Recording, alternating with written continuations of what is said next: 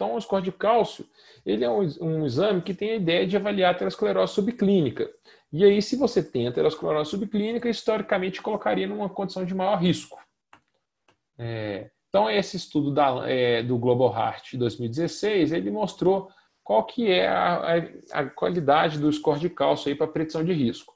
Então, nessa curva ROC aqui, a gente vê o score de cálcio é a curva mais externa, tá?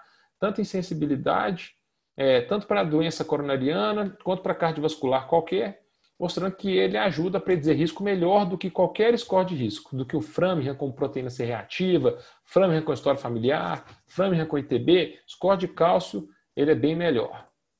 Mostrando aqui também é a linha mais embaixo de todas, que é a que mais interfere na sua probabilidade pré-teste de doença coronariana. Se o seu é, score de cálcio é zero, sua probabilidade pré-teste de doença cai muito. Estou mostrando que ele é um preditor acurado de risco.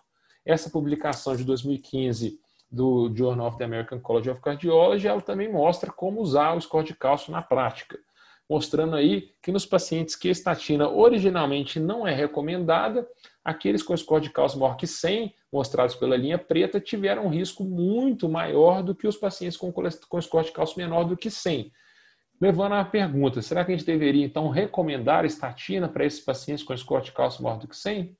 E aí essa publicação da Jack mostra então que se o seu de cálcio é alterado, ele pode impactar na tomada de decisão de pacientes com risco borderline ali, entre 5% e 7,5%, principalmente. 5, 7,5% e um score de cálcio alterado te levaria num limiar de risco semelhante àqueles com risco maior do que 7,5%.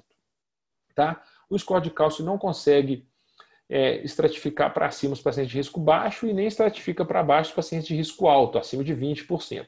Ele estratifica para baixo os pacientes de risco intermediário, entre 5% e 20%. Estratificar para baixo é score de zero, te leva para uma categoria de baixo risco. Então ele tem um uso aí, deve ser bem individualizado, não, não deve ser usado rotineiramente, mas para os pacientes onde a decisão de usar ou não remédio está difícil, a relutância às vezes parte do paciente. Então, uma ferramenta adicional para tomada de decisão. Mostrando aqui então que quanto maior o score de cálcio, melhor o NNT para tratamento com estatina, né? O que a gente espera que seja mesmo dado a abordagem de risco, que é o que a gente usa para tratamento. Então, é, a recomendação da Sociedade Americana de para prevenção de doenças cardiovasculares de 2019 é usar o score em pacientes com risco intermediário, entre 7,5 e 20, né? Como a gente viu, ele negativo reestratifica os pacientes para baixo risco, ele positivo estratifica para alto risco. Então, pode ser usado se a decisão para usar o tratamento é incerta, tá? Então, aqui é em decisões individualizadas.